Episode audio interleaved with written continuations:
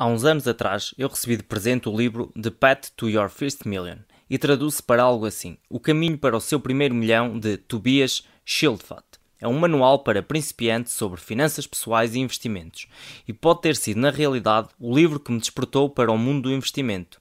Por isso, hoje, quero dar-vos o mesmo presente que eu recebi do meu amigo alguns anos atrás. Não posso realmente dar-lhe este livro na sua forma física, mas posso definitivamente dar-lhe os principais pontos-chave do livro. Aproveite. Ponto-chave número 1. Um, porque não me ensinaram isto na escola? É verdadeiramente lamentável que uma das competências mais essenciais que existe não seja ensinada na escola. Em Portugal aprendemos sobre matemática, história, física, música e mesmo trabalhos manuais. Mas adivinhe sobre o que é que não nos ensinam nada. É isso mesmo, finanças pessoais e investimentos. Fomos criados para nos tornarmos advogados, engenheiros, médicos, cozinheiros ou polícias, para que possamos ganhar um salário e ser úteis à nossa sociedade. Mas nunca nos é ensinado como usar esse salário para ganhar ainda mais dinheiro. Hoje quero encorajá-lo a criar uma segunda fonte de rendimento. Isto não é um jogo de quantidade, como alguns youtubers querem fazer parecer. Não é como quem tiver o maior fluxo de rendimentos ganha, mas penso que contar apenas com o seu salário é um desperdício muito grande de potencial, simplesmente porque o seu próprio dinheiro pode criar mais dinheiro e este processo pode ser mais ou menos passivo. Esta segunda fonte de fluxo de caixa virá não do seu salário, mas de investimentos. Vejamos três opções diferentes que devemos considerar. Ponto-chave número 2 Três opções de investimento. Ok, então há toneladas de opções diferentes por aí em que pode investir: moedas, metais como ouro, arte, etc. Sim, as opções são praticamente infinitas, mas aqui gostaria de cobrir os três caminhos mais comuns que as pessoas escolhem, juntamente com os seus prós e contras. Pode investir em bens como imóveis, na bolsa de valores ou na sua própria empresa. Vou classificar estas três opções com base em quatro variáveis potencial, expectativa, necessidades de capital e passividade. Aqui vou definir investir em bens imóveis simplesmente como comprar algum tipo de propriedade física para gerar constantemente fluxo de caixa. Eu diria que isto tem um potencial bastante elevado e que a expectativa também é bastante boa. Mesmo com a crise, os imóveis são bons investimentos a longo prazo.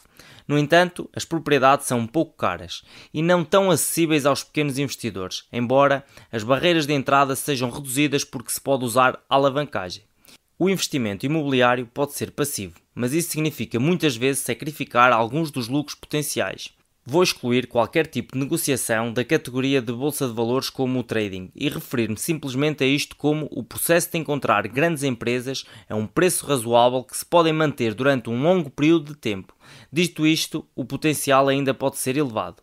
Tal como no setor imobiliário, a expectativa, tendo em conta que está a longo prazo, é boa, embora algumas ações possam ser bastante caras, mesmo se comprar apenas uma. No entanto, a maioria não o é, e por isso os requisitos de capital para este tipo de investimento são baixos.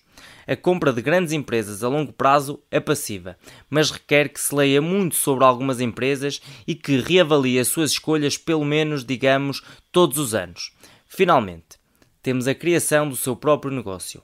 Isto tem um potencial louco e possibilidade de alto retorno do investimento mesmo superior aos dois acima mencionados, mas o sucesso não é garantido. Há muitos empreendedores que fracassam e mesmo alguns que acabam por falir.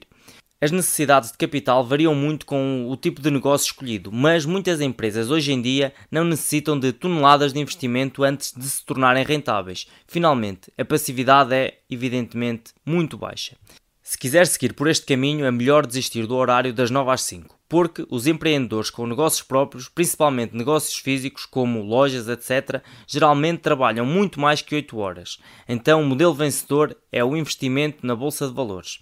Porque investir na bolsa de valores é vantajoso tanto do ponto de vista das necessidades de capital de entrada, como do ponto de vista da passividade. Vamos centrar-nos nesta opção para o resto deste vídeo. Ponto-chave número 3. O processo de investimento. A criação de uma máquina de fazer dinheiro através do investimento na bolsa de valores é um processo em três etapas. Primeiro, deve criar os seus blocos de construção, chamemos assim. Este é o capital inicial que investe, é dinheiro que não vem do próprio processo de investimento, mas sim do seu trabalho. É, por exemplo, uma parte do dinheiro que você ganha no seu salário. Mais sobre isso daqui a pouco. Em segundo lugar, escolhe-se empresas para investir. Quanto mais blocos de construção pode acrescentar e quanto melhor for a escolha destas empresas, mais rapidamente crescerá a sua segunda fonte de rendimento.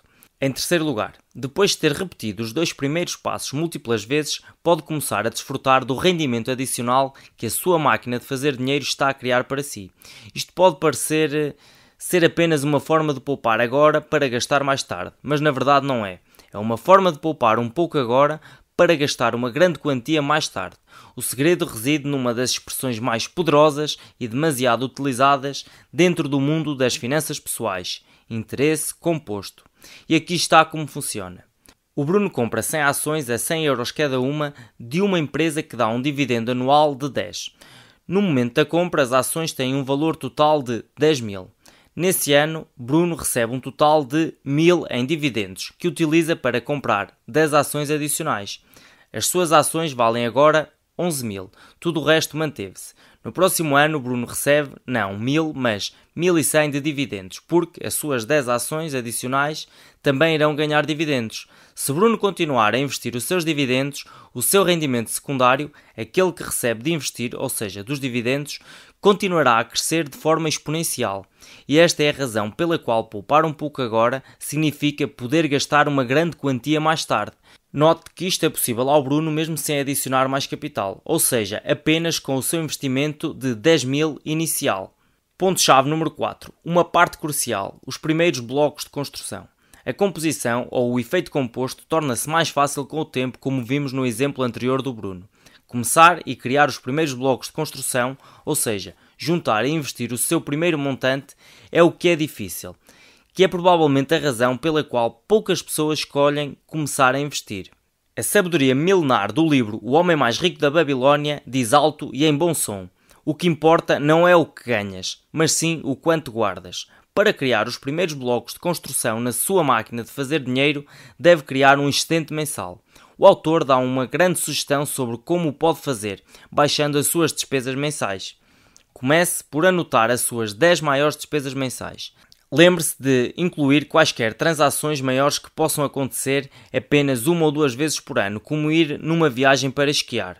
Agora, uma vez identificadas as 10 despesas mais importantes, quero que as avalie em termos de quanta felicidade trazem à sua vida.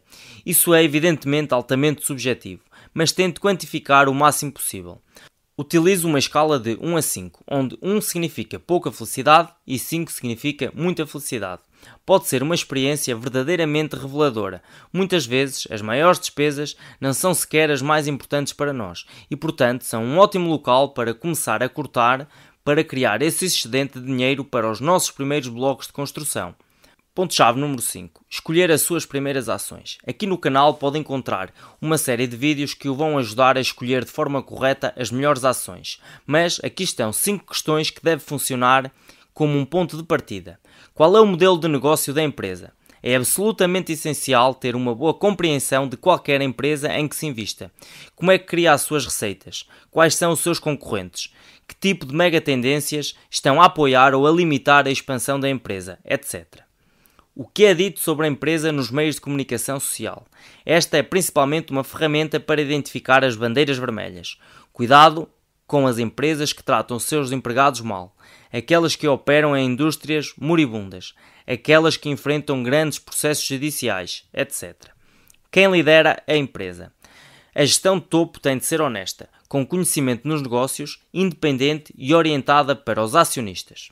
Qual é o aspecto do balanço das suas contas? Há muita coisa que pode ser revelada através da dissecação das demonstrações financeiras de uma empresa e entre as mais importantes está o balanço patrimonial.